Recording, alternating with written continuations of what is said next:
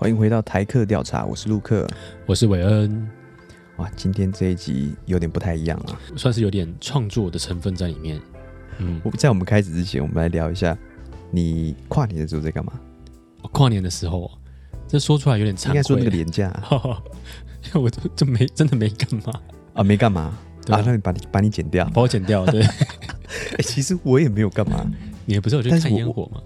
啊，有有看烟火，但是我最近。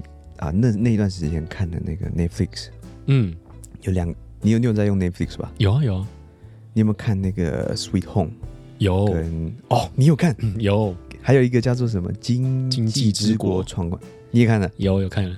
哎看，你不觉得很好看吗？超好看的，哦，我真超喜欢的。但是有人我，我看到有人在赞那个 Sweet Home，为什么？他们就说那个动画很假，动画很假。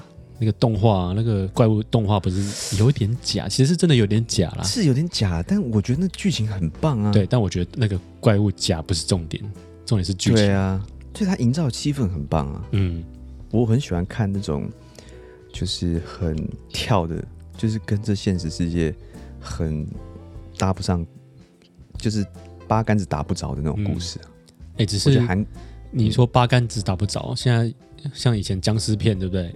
嗯，现在越来越像啊！你看，这是疫情，是不是有点、哦、有点像那个那种，就是那种僵尸的那种大爆发的那种感觉？你这样，所以这样类比的话，对，说不定之后会遇到被自己欲望给吞噬啊！你 你说被人人类自己的欲望给吞噬？对啊，对啊，哦、对啊！我就最近在追哦，我花了两三天把全部看完了。嗯，其实它集数没有很多吧？对，但是。一集好像也一个小时多了哦，对，应该有一个小时。那个那个 Sweet Home 比较长。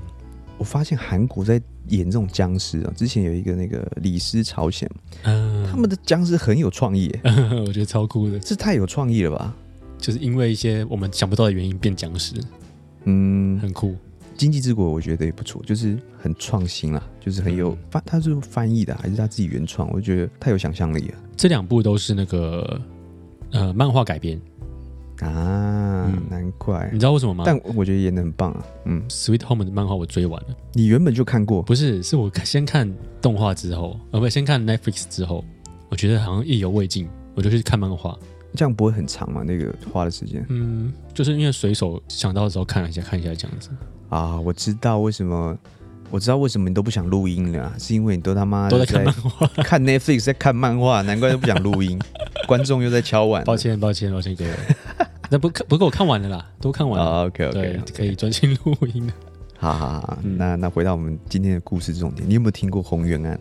红原案有啊啊，本来本来要讲红原案的，只是我发现红原案的、oh, OK OK，对红原案的这个就是他的这个诈骗的细节稍微单调了一点。我我事后来补充一下，对，你你再帮我补充一下。嗯，我在调查红原案的时候，我一边调查的时候发现说，哎，好像周遭的朋友有发生过一个很类似的案件。那我就想说，那我来做一些改编，因为呃，避免刚好那个朋友也有在听，所以我有做一些改编。好，好，那我来开始讲这个故事。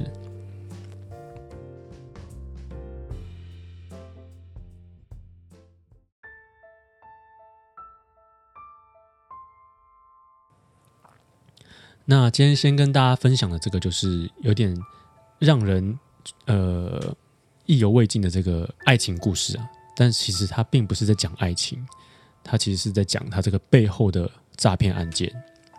那这个故事就发生在一个朋友的身上，男生呢，我现在就叫他叫做阿比，那女生叫他小诗。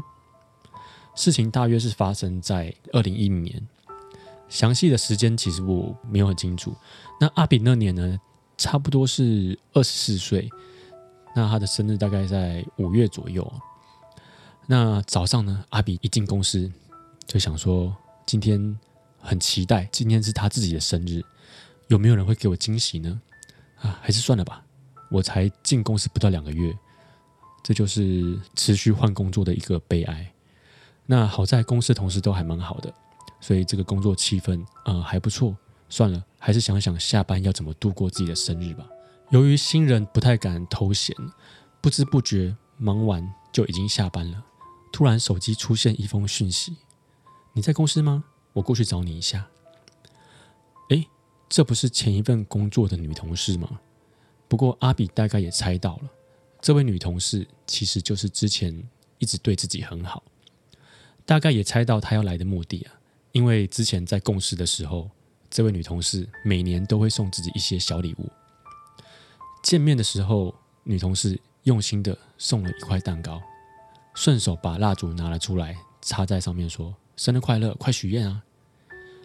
阿比说：“不要啦，赶快吹掉，这超尴尬的。”因为两个人坐在全家便利商店的门口，确实有点尴尬。女同事说：“好啦，那这个卡片给你，那你蛋糕再带回去吃，我还要去上课，要记得要开心哦。”阿比觉得心暖暖的。只是觉得，哎，真可惜，怎么对自己好的女生都不是自己的菜呢？觉得命运真是捉弄人。回到家的阿比，索性下载了交友软体，想说看看有没有谁可以跟自己度过无聊的生日夜晚。一打开，发现哇，这么多漂亮的女生，该不会是诈骗吧？一边觉得不可思议之外，一边就顺手找了几个诶看起来不错的女生发一些讯息打打招呼，其中一个很快的就回讯息了，看了他的自传描述，写着：“有人想陪我一起去运动吗？”女生说：“Hello，你好。”阿比也说：“Hello，今天是我的生日，一个人无聊在家，能祝我生日快乐吗？”对方说：“当然啊，这不是什么困难的事情。”生日快乐！比起很多人一见面就想要我传照片，好多了啦。阿比说：“哈，什么照片？你该不会也想要讨照片吧？”阿比说：“没有啦，只是好奇。不过我已经度过不知道几次单身的生日了，也希望可以遇到一个不错的女孩。说到照片，我倒是还蛮想看看你本人的照片的啦。”对方说：“这就是本人的照片啊，不信的话。”我们可以见面没有差，不过前提是你要陪我去跑步哦。都不知道你住哪，是要去哪里跑步啊？哦，呃，顺带一提，我住在某某市某某国小附近。对方说：“靠，我也是诶。那走啊，去跑步啊，别漏气啊。”于是两人真的在那个公园见面了。阿比心想：原来交友这么容易啊！以前都不知道有这么好的方式。可以遇到女性，对方是一个态度很大方的女孩。由于穿着紧身的运动装，身材一览无遗，阿比有点害羞，自己只穿了一件球裤，显得有点尴尬。女孩说：“嗨，我叫小诗，别这么尴尬，今天是来跑步的，我们目标跑三圈，如何？”阿比说：“好，走吧。”两人跑着跑着，阿比的体力很快就不行了。由于退伍之后，每天坐在办公室工作，体力不知道已经退化的多夸张了。小诗也贴心的放慢步伐，终于还是跑完了三圈。阿比说：“下次再一起跑吧，我会进步的。”第二天，阿比一起床，忍耐着铁腿，马上传讯息给小诗，传给他问他说：“今天是否愿意一起跑步？”没想到小诗很快的回复拒绝了。阿比看到讯息，整个心情掉落到谷底。本来觉得这是一个突如其来的好事，本想安慰自己啊，没有这么好的事情了。马上第二封讯息又传来了：今天不想跑步啦，哪有人连续跑两天的？昨天跑了三圈呢。今天想去看海，你有车吗？阿比看到讯息，整个从地狱又回到了天堂。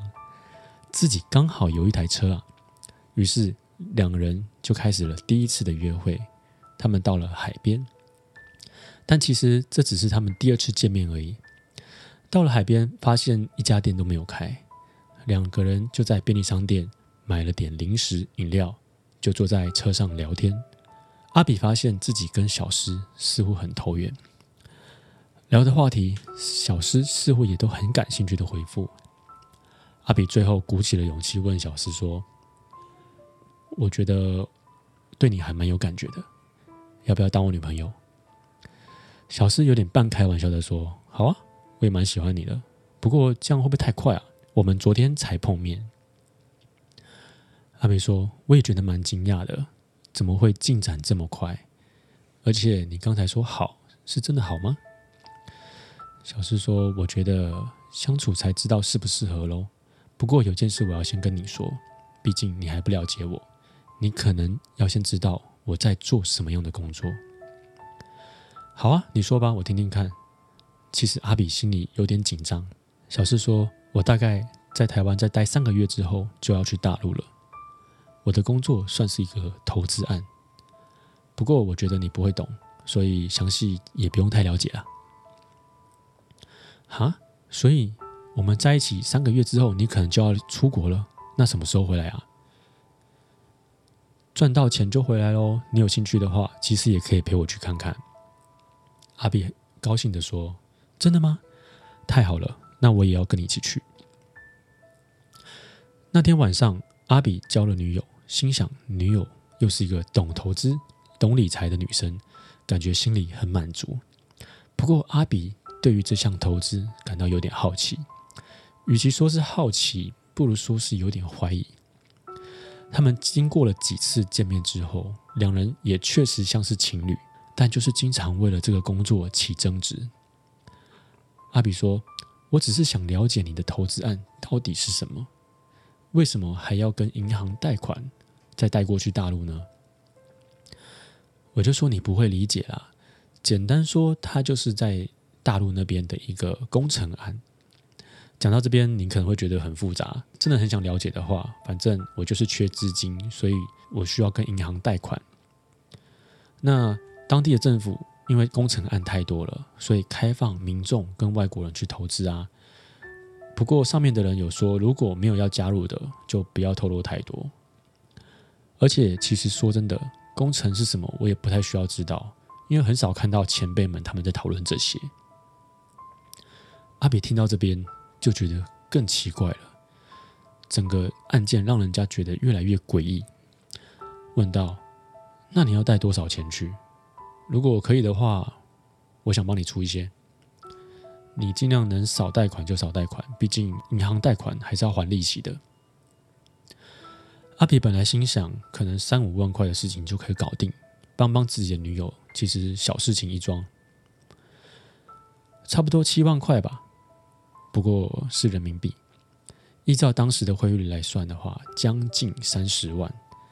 阿比非常的惊讶，而且认为小诗应该是被骗了。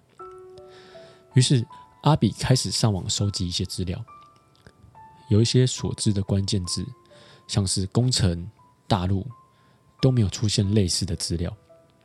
不过阿比突然想到，好像曾经听到小诗有说到一个地方，叫做贵阳。所以他尝试着把贵阳工程等关键字输入进去，发现有一个网页写着“一零四零阳光工程”。点进去之后，发现里面所讲的事情跟小诗所讲的一些零散的讯息完全吻合。这个投资竟然是一个传销诈骗。于是阿比紧张地跑去跟小诗对质，把自己查到的资料跟小诗说。小诗有点惊讶，但又觉得这没有什么不对啊，这就是一个赚钱的方法。在这个时候，诗诗才跟他讲说，其实自己的姐姐已经过去了，听说在那边已经赚到了前几次的分红了。其实我希望你也陪我去啦，我们一起去赚大钱，好不好？回来我们再一起用这些钱去做我们想做的事业。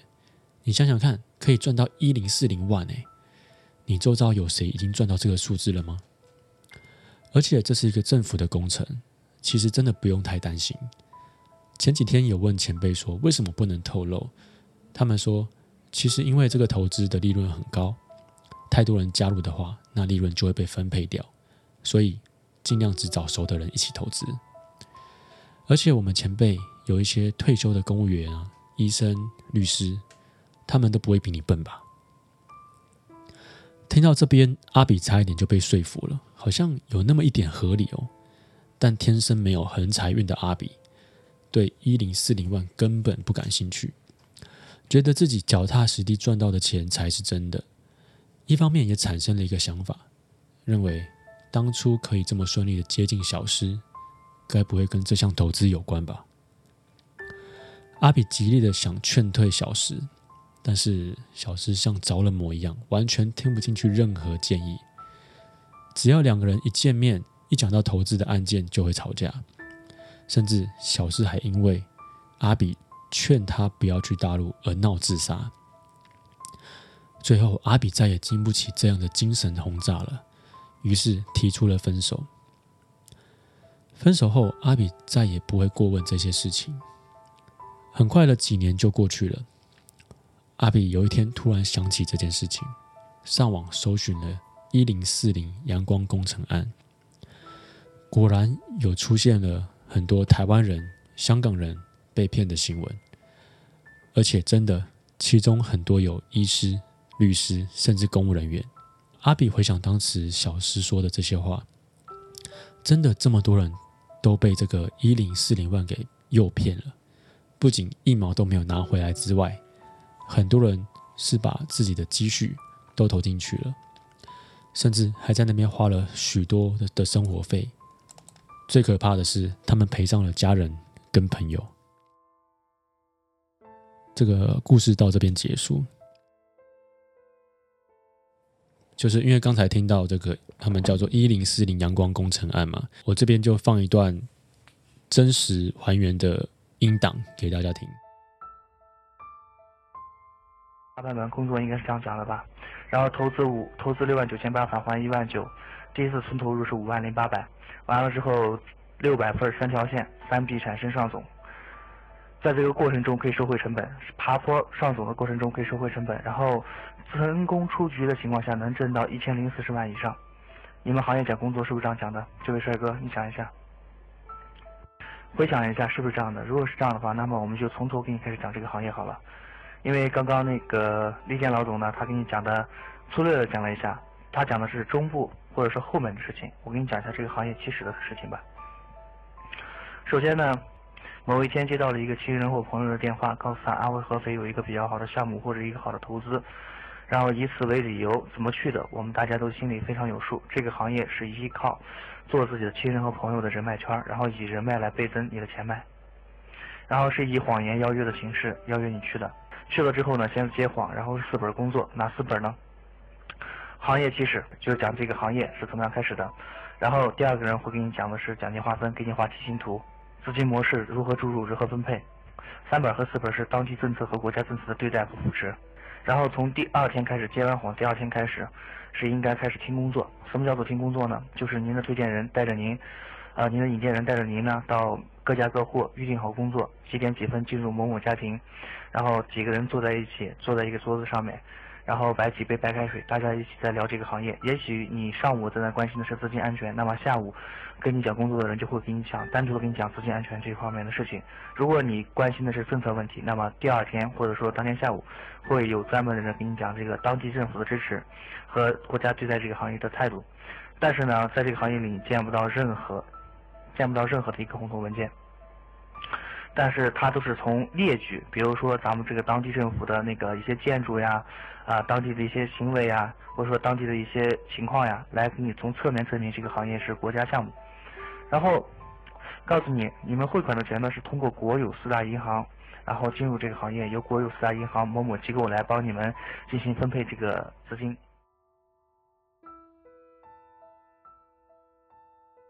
听完这个音档，因为其实我没有办法放太多，整个片段。讲了大概一个半小时，那我大概解释一下他在讲什么。这个人的身份就是一个比较早期进入的一个上总，总经理的总。他为什么会想要来分享这个里面的秘密呢？因为他就是上去之后发现原来都是一个骗局，就自己很早就逃出来了。逃出来之后，呃，有一个朋友的侄子也想要加入，这个时候他就把他找来。好好的跟他讲这个阳光工程案到底真实的样貌是什么。那我这边就跟大家解释一下了，为什么他们叫做一零四零阳光工程案呢？另外一个说法叫做自愿连锁经营事业，其实跟现在很多这种呃有一点类似传销的品牌都很像。当时这个一零四零工程案，它就是用这个政府工程的名目来让大家有一种安全感，应该就是一种呃很稳定的投资。比如说他们在做一些建设。哦，做一些社区的规划，有点像我们台湾的从化区。起初呢，这些人他们就会带周遭的亲友，开始去他们所谓的规划区里面去看看，说：“诶，你看这边的建设这么漂亮，然后这边的桥或这边的公园，反正这个从化区，政府把它规划的这么漂亮，那政府愿意试出这个投资项目，让我们去把我们的资金给拿进去，可以赚到一些利润。”这样何乐而不为？那他带进去里面呢，通常短期内不会让你出来，不会说真的监禁你，但是呢，他就会把，呃，譬如说把你每天排得很满，就是第一天听课，听课主要都在讲什么？其实都是在洗脑，然后开始做一些讲习啊课程。一开始他们会支付你的一些生活费用，有点像是招待那些亲友到这个城市来游玩的感觉。其实这些都是他们在，他们为了要去洗脑、去拉这些亲友来进来这个行业。当他们发现亲友这些人开始有一点心动的时候，就会开始邀请加入。就说加入的门槛不是很高，其实就是刚才我刚故事有讲的，呃，大概七万块人民币嘛。其实真实的数字是六万九千八人民币。很多人可能临时没有这么多钱。他们就必须要回到家乡，或是回到台湾、香港去筹钱。那故事里面的女主角小诗，她就是回到台湾来筹钱，遇到阿比。那这个阶段呢，其实他们在各自回去的阶段，其实讲好听点是让你回去准备或者回去考虑。实际上呢，他希望你在回去筹钱的时候，顺便再拉一些人回来。哦，所以小诗当初也有这个动机，是想要拉这个阿比起来，对不对？没错。哦，还好那个阿比他还蛮呃，还蛮有对，蛮机灵的，然后也觉得自己不可能去赚到这个钱，所以他一直去查一些资料来佐证。他们到底是什么样的一个投资可以赚到这么多钱？其实这个很简单啊，规则是这样：你一个人进去之后六万九千八，他就返还，像刚刚英档里面有讲的六万九千八返还一万九，那是不是还有五万零八百？讲的讲的很好听，好像是你第一期的利润有五 一万九，但实际上是你、哦、你的你拿的钱，他就你自己的钱、啊，对他还你一万九。那那你一个人下面底下就要拉三个人，那拉到第六层之后就可以升上总。你看拉到第六层的时候有多少人？就是一就是三层三层三层乘乘六六阶，然后再加你一个人，总共的资金有多少？那我简单来算三层的话，哈，三层包包含你自己资金就已经来到六十九万八千了，就是十个人嘛，对不对？十个人就六十九万八千了。那其实你再往下拉，其实要到一千万并不是很难，应该说算数不是那么难，但是拉人其实很难。那为什么说到了他们升到上总之后都会后悔？因为升到上总之后，他们就有一个类似接黄的仪式。等于说，你升到总经理之后，他们就跟你说：“哎，其实这个只是一个诈骗，但是你已经升到这里来啦，所以我们都会跟你讲，只是你也走不了了。为什么走不了？因为你投资了这些钱，还有你拉了多少的亲友进来了，你好意思先走吗？所以很多人到后面都是躲起来。那他们都用一个说法哦，因为上总在跟政府呃参与那些交涉，对交涉。”谈一些那些 呃政府的案件，所以很忙啊，所以没什么时间跟你们这些经理级的、业务级的人联络。所以他其实也骗了很长一段时间啊。嗯，啊，呃，曾经看过一张那个照片啊，这个会请我们的台粉小鱼来画画给大家看。这个照片让我觉得印象很深刻，是为什么？就是真的是一群人哦，他就蹲在那个小区里面的那个一个房间里面，那他们叫所谓的像是心得交流。那其实就是互相洗脑了，有够有趣，就是自己被洗脑就算了，还要办一个互相洗脑的活动。那他们大家聚在一起之后，从窗户往外看，发现底下有一排武装警察走进来。那他们就会说：“你看，这些武装警察进来，都不是要来抓我们的，可见我们这个行业是有多合法啊，对，有趣啊，对。那他们真的会哦，就看到这种这种照这种状况，就开始传讯息鼓励大家，他们也会把这个照片分给大家看。那事实上，经过查证之后，每一个地方政府都是在打压传销，因为他们这个会毁坏了这个地方或者整个国家的经济。嗯，对，所以他们说合法是完全是骗人的。那这个一零工呃一零四零阳光工程案呢，他们一开始就是打着这个政府的名义去去赚钱，所以后来他们的听说他们这个案件呢，还是有就是相关相关的这个工程，就打着工程名目的传销案件，听说他们金额已经来到了，就是你加入至少要好像十几万的人民币，就是越玩越大的意思。哦，对，只是我那个时候。嗯，应该说，我那时候听说的时候是在就是六万九千八人民币。那这位诗诗嘛，小诗诗诗都可以。这位诗是最后是啊、呃、全身而退吗？呃，据说他好像后来没有真的把钱投进去，但是刚刚有说到他一个姐姐已经进去了嘛？啊，对，他姐姐好像后来就真的是就是没有拿到钱回来，血本无归。对，但其实是说，你说三十万投进去都拿不回来，好像也不会说很惨。嗯，对，对啊，但是学个教训，对，学个教训。但是就是确实，当然不止三十万了，因为去那边他们所谓的一些交流，这都没有给你钱的。嗯，他们就只是说去那边，然后带着一些生活费，去那边真的是用完了，你真的撑不下去了，你就是要回来。嗯，对，他们身上那个总经理啊，哦，身上经理级哦，或者是。总经理级，他们真的会分到一些，算是就是只要有拉到人，他们就会有一些分红。我我也找到一张算是分配表，很有趣的东西，就是说那些分配表所加起来的金额刚好是六万九千八啊，哎，就是说底下的人加进来，你的钱就是分配给上面的人的分论，跟刚刚讲的后金补前金的意思，就是对啊，跟庞氏骗局就是老鼠会完全完全所谓的庞氏骗局，没错，对啊。就是他们会用各种刚刚一开始讲的各种不同的方式去包装。对，我之前有听过一句话，说低阶的搞直销，其实刚刚也有点类似直销。嗯，中阶的搞宗教，嗯，高阶的搞政治，哎、欸，其实蛮有道理的。所以政治也是一种拉拢人心的一种做法。对啊，目标了，目标是拉拢人心。你想想看，他们这些直销、宗教、政治，嗯，最后都是在比谁会包装。嗯。谁谁包装的好就赢了，嗯，确实，对啊，谁谁的人多就赢了，对啊，对啊，哦，所以这个啊，这个阿比最后没有把钱投进去嘛，对不对？没有，然后他也算是蛮蛮聪明的。其实，其实这一次啊、呃，会会想要请委员讲这个主题，也是因为我我老婆的她的某一个朋友，也在啊将近大概六七年前。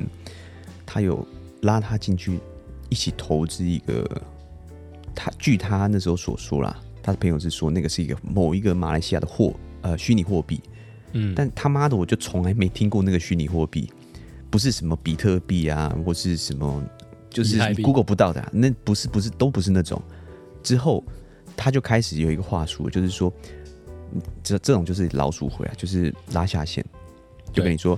你拉一个过来，那你就可以保证获利几趴几趴什么的。对对对对，当然他朋友可能是很早进去，他有赚到钱的。嗯，那他后面拉下来的，呃，当然是之后爆掉了。嗯，那我我我老婆刚好遇到他，就跟他在 catch up 一下，就是说，哎、欸，你最近怎么样啊？那之前那个那个东西，他说啊，你原来是个诈骗。我那时候六年前一听我老婆这样叙述的时候，嗯、我算一算，那个跟你好小投资报酬率。可能呃七七八十趴的一年年报酬率七八十趴，干你是股神巴菲特是不是？那种都绝对是假的，一定是假的。你看，嗯、你看操作股票，你你一年可以投资稳定个十趴，就算很厉害的。他他一年八七八十趴八九十趴，那个都是骗人的。对，那他都是拿就是下面进来后面进来的人后金补前金。哎，没错没错。所以这个就是开头讲的那个那个鸿源案。嗯，那红源案它是。他就是利用这种方式，他比较厉害的是他会做一些包装，嗯，就是呃，他有什么百货公司啊等等。其实如果大家去搜寻一下，就可以看到他是他是怎么样营运模式。嗯，那他也是，我看网络上面写说，他是一个月四分利，四分利也就是一年就是四十八趴的投资报酬率哦。但是他很屌的是，他撑了好几年，他是累积了好几年之后才爆掉，对，才爆掉。那最后的呃，非法吸吸集民间游资近新台币一千亿，它是滚到一千亿的时候，我靠，给它爆掉。所以这种老鼠会一直都在，一直都在，它是用不同的形式去包装的。嗯、就像我刚刚讲的，我老婆她朋友她遇到那个是用虚拟货币来包装。像你刚刚那故事的阿比男主角，嗯，他遇到那个女生，那个就是用一个什么工程案包装。我之前还有听过什么马来西亚的旅游业，呃旅哎那个什么 resort，那个、嗯、那个什么、就是、旅行业者，旅行业就是在盖盖那种 resort，哦，也是用那种包装，其实没有实质的这个产品，但他都跟你说，嗯、哦，谁都投钱进来了，你再不投钱你就完了，就是你你就玩别人了。对对对，他其实就是急着要拉一个下线进来。对，那被拉进去了，你钱都投进去了，嗯，就算别人怎么跟你说，呃，你都不会去相信。就像他不会相信阿比的话，就是阿比就算拿再多的 Google 的呃资讯佐证，佐证这是假的，他不会相信。你知道为什么吗？是因为他们都已经把钱投进去。你想想看哦，不愿意去相信，应该是这样。你不愿意去相信，你今天投了十万，你投了二十万，呃，或是投了五十万、一百万，嗯，你会你会投到你最后没钱了。你才会相信这一切都是假的，对，因为他们不愿意去面对这个不是真的这个这件事情，就是要认赔，这个心理层面是很不容易的。对，其实你要想，不止这这种这种心态，嗯，呃，套用在不管说什么，呃，你去赌场啊、casino 啊，嗯，你大部分人啊，呃，赢的时候不会走，都是玩到最后没钱的时候才走，才认清说干我没钱。对对对对，股票也是，嗯。房地产也是，各各方面都是。我想到一个很直接的一个比喻啊，那个打弹珠，你有玩过吗？打弹珠，对，打弹珠，就譬如说你五，你一百块买三百颗，那你可以，你可以靠很多运气去，就是有可能会中到更多颗嘛。那你中到更多颗之后，你就会再投进去，想要中更多颗。嗯，通常结束都是你玩到没有没有弹珠才走。嗯，就跟赌博其实很像的。对，因为我以前也去过呃其他国家的那个 casino，嗯，那我一开始的心态都是，呃，赢的时候不会走，通常都会赢到，呃，比如说你拿你拿一千块好了，你赢到五千你不会想走，因为你觉得我靠我会一直赢下去，到最后你会原本的一千块输掉，你又再掏五千，嗯，但是如果你那时候五千走的时候，你就是挣五千走，但是大家大家都不会啊，对，所以我之后很聪明，我之后呃这样有点无趣啊，因为其实。你在 casino 最最吸引人就是那个过程。对，那我最后我进去 casino，我直接可能会换一千两千，我我直接压比大小，大众、嗯、大众我就走了，五分钟。有这样真的蛮无趣的，这超无趣，很无趣。OK，其实这今天这个故事就是啊、呃，要要提醒大家，就是如果遇到那种啊、呃，跟你说投报率。啊、呃，其实现在很多啦，不管说 IG、Facebook 都会跟你说，嗯、投报率啊很屌啊，之后他，呃，他开跑车啊，满手现现金，就是拍照什么的。嗯，你要去思考说，有没有这么好的事啊？你你今天试想，你今天如果知道一个投报率可能，我我不要讲什么四五十趴，你投报率二三十趴好了，嗯，你会跟人家讲吗？我点点谈嘛？对啊，你懂我意思吗？你要先想想看，天下有没有这么好吃的午餐就掉在你的面前？对啊，而且。刚刚讲的一个蛮好，就是说，那他为什么不自己赚脚？他为什么要跟你讲？对，没错。其实坦白说，我知道周遭有一些朋友啦，嗯、都有一些年报酬率超过三四十趴的一些呃投资标的。嗯，他们不会说，他们自己就是这样赚下去，他不会跟你分享的。对对对，不会跟你分享的，就是就是这样。我不会播上呃 IG 或 Facebook。哎，我现在。我有一个很屌的投资报酬的标的，嗯，通常会这样跟你讲说，他要吸你的钱进来，嗯，那他可能要去滚更多钱。Anyway，其实我们就是想要，嗯，就是透过这个故事来警惕大家。嗯，那其实我们上次有有发这个 IG 的，嗯，你知道 IG 的动态嘛？就有跟他说，啊，我们我们这次要讲这类型的故事。那其中有一个听众，他有他有回复我们，嗯。对，他是说他的朋友哦被骗了好几千万。哦，我看到。对，那呃，我们就不要呃，我们不不讲太 detail 了。嗯、那总之，他就是被一个很相很相信的人之后啊、呃，被被骗了。所以这个，我我看他的故事，我也觉得说，有时候啊、呃，其实我们也要多少有一些防备心。嗯，对，不管是说，其实这样讲的。讲到这样就觉得很很可悲啦，就是人跟人之间最后就相处过程会会到这个阶段，只是就是还是要学会怎么保护自己啊。而且我再补充一点，就是他其实他讲那个数字啊，让我想到我爸妈以前应该这样讲啊，我妈以前被被骗的那个数字也这么大吗？就这么大，那个是啊，直接讲八千万嘛，八千万那时候是在我如果没记错的话，大概四五岁的时候吧。有一天我就看到，哎、oh. 欸，为什么我妈躲在角落那边一直哭，一直哭？嗯，现在让我让我 recall，我就是我就是一个印象，他在那边一直哭啊。嗯，那之后这件事情就被封印起来。长大辗转从一些呃阿姨的那边听到，就是说那时候我妈有一个有一个学妹，嗯，其实跟这个嗯。老鼠会有点相似，但不完全是。但是他就跟他说有一个很好的投资标的，嗯、那他是在银行做做理专，类似那种东西。哦，那一开始可能我妈五百万进去，哎、欸，每个月可能都有一个十几万进来，我觉得哎、欸、不错，就开始钱越来越多，一千万、两千万。当然最后这个这个八千万不是呃我妈一次的，就是不是说全部都是她的，也有部分她后刚到手不，就就可能跟我阿姨说，跟我。呃，可能朋友啊，或是等等的人说，哎、欸，这个也很棒。之后越来越多钱，越来越多钱，最后八千万爆掉，嗯、还是要谨慎啊，就是不要太相信别人这样子。听你这样讲，还有我就我自己的一些经验来说，第一个就是说，呃，不管是好朋友或亲人之间，当然尽量不要扯到钱嘛。嗯，没错。就大家都，大家其实前辈都是这样讲，不要扯到钱，不一定是借贷哦，不一定是借钱哦。我们自己假设今天真的有个一个好的标的，那要不要分享？就是刚才你的这个你妈妈的这个经验，嗯，因为她好康道相报嘛，她就这么多人的东西的钱可能都进去了，嗯、那他可能就要有点类似要负责的这种感觉，就是就是就是 endorse，就是怎么讲？最后他有慢慢把那些钱还完。啊，真的也不知道还全部还完了，嗯、但是都是有有还给他们。嗯，所以就是那段时间会比较辛苦了，真的。对啊，所以就是我觉得现在赚钱不是这么容易。嗯，我真的不认为那些很屌的那种投资标的会突然间就跑到你眼前。所以有时候，呃，我们要去就是不要贪心了，就是不要贪心，嗯，不要贪心。对啊，可以用一些赔掉你不会痛的钱。去试试看，嗯、没了就算，就像玩股票一样。你如果不懂股票，你就拿你的一些资产里面的五趴，你拿去玩，哦、对，你赔掉就算了嘛。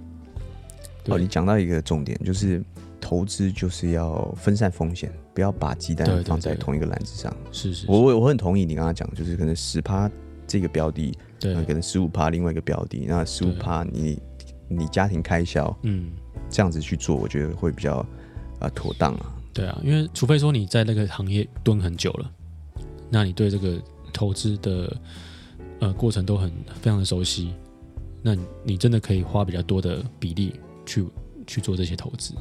嗯，对。其实我之前也有看过，不知道为什么台湾是不是诈骗王国，好像好像有此一说。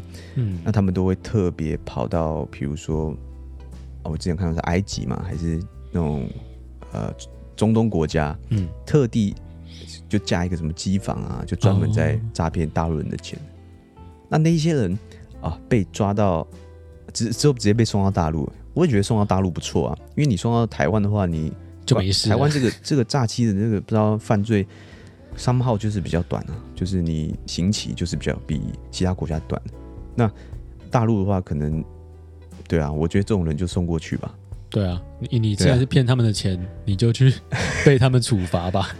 对啊，我觉得没有什么。虽然说骗大陆的钱好像蛮爽，因为他们也很爱骗我们的钱。对啊，很多诈骗都是大陆人。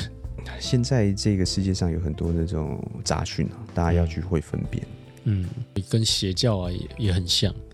嗯，哎、欸，可是我之后有有想过邪教这件事情，嗯，就是嗯，我之前不是有跟你说，我有去过几次，就是台湾，我不能，我我我觉得我要更正，我不能说它是邪教，就是宗教，嗯，那就是去禅，他们所谓的禅定，因为我发现这个禅定跟我现在在做的冥想其实很类似的一件事情，嗯，只不过他把它包装成有一个。老师，我这样讲，老师好了，带着你去做这件事情。嗯，那怎么说？我我去过几次，他们当然在过程中会请你去，呃，如果你想要捐款的话也 OK，因为因为他们有租场地嘛。那当然场地也要租金，我也觉得蛮合理的。但他从来也没有强迫我说要拿多少钱出来，我没我没有放过一次钱，但人就很多了，你有时候就要排队进去什么的。那之后就听一些比较呃成功的人在上面演讲，他们在社会地位上都是很高的，但也是很舒服啊。我我坦白说，经验不会太差，只不过就是呃地方小了点，就人很多。嗯。那我就在想这件事情，大家都在抨击他们是邪教啊什么的。可是就就我我的 perspective 啦，我认为说，他们这些人去那边，他们在心灵层面上得到一些救赎。嗯。他们虽然没有实际的产品，但得到救赎，他们也不一定会放钱，亦或是他们放钱好了，就是那他们也是他们能力负担的钱。那大家为什么要用一些比较有色的眼光去看他们呢？他们也没有做坏事啊。嗯，就像有些人会呃抨击他说这些都是假的，就是要骗你钱，但是他们就是得到了一些快乐，嗯，一定是得到一些快乐嘛。他没有像。没有跟你说什么，我投报率杀小杀小的，就什么都没有，你就是来来放静心，他们的所谓静心等等的，我觉得也没有不好啊，就是每个人追寻的东西不一样，像有些人他觉得说一定要哦买一个 iPhone，买一个比如说跑车，这才是真正有价值的事情，嗯、但对他来讲有价值的事情是比较精神层面上的，那他去去那个地方，他享受了那边的。呃，硬体设备，他享受了演讲人的一些开导，嗯，他得到了一些快乐，他得到一些满足，某种程度上，他也是在买一个产品啊。哦，这个我认同，这个我认同。对啊，对啊，所以我觉得就是怎么讲？但之前我们第一集讲的那个他妈的邪教，那个是有点太夸张啊，那种那个就有太多卖卖指甲、卖毛什么的，对不对？对，那个就比较偏向，那个真的是比较比较有点像是在洗脑的邪教了。对对对，最后还在攻击他们他们的百姓什么的。对，所以就怎么讲，我们我们这一路来一路以来啊，嗯，这样录了这么多集，我觉得我我的思考有慢慢在对某些事事物上有在改变，有在进化。嗯，我们某种程度上也在进化我们的听众。对对对，从一开始十几个听众，现在。哦，现在好几千个听众在帮被我们净化、净化，被我们的干话净化、干化净化。今天是一个比较不一样的特辑，来呃分享给大家。嗯，那希望各位会喜欢。嗯，那来到推广时间，欢迎大家追踪我们的 Instagram，叫做 T W Style 点 Story，T W S T Y L E 点 S T O R Y。也记得订阅我们的频道，我们的新节目才会出现在你们的播放清单。有空的话，再给我们五星以及你的评论。那假设你有想分享的真实犯罪、鬼故事，或者是有趣的事情，甚至你有什么心事，都欢迎从我们的 Link Tree 里面点选“好想对台客说”，去填写问卷表单。呃，我们将会在节目上整理之后念出来。今天台客调查就到这边分享给大家，感谢各位听众，我是陆克，我是韦恩，我们下次见，拜拜，拜拜。thank you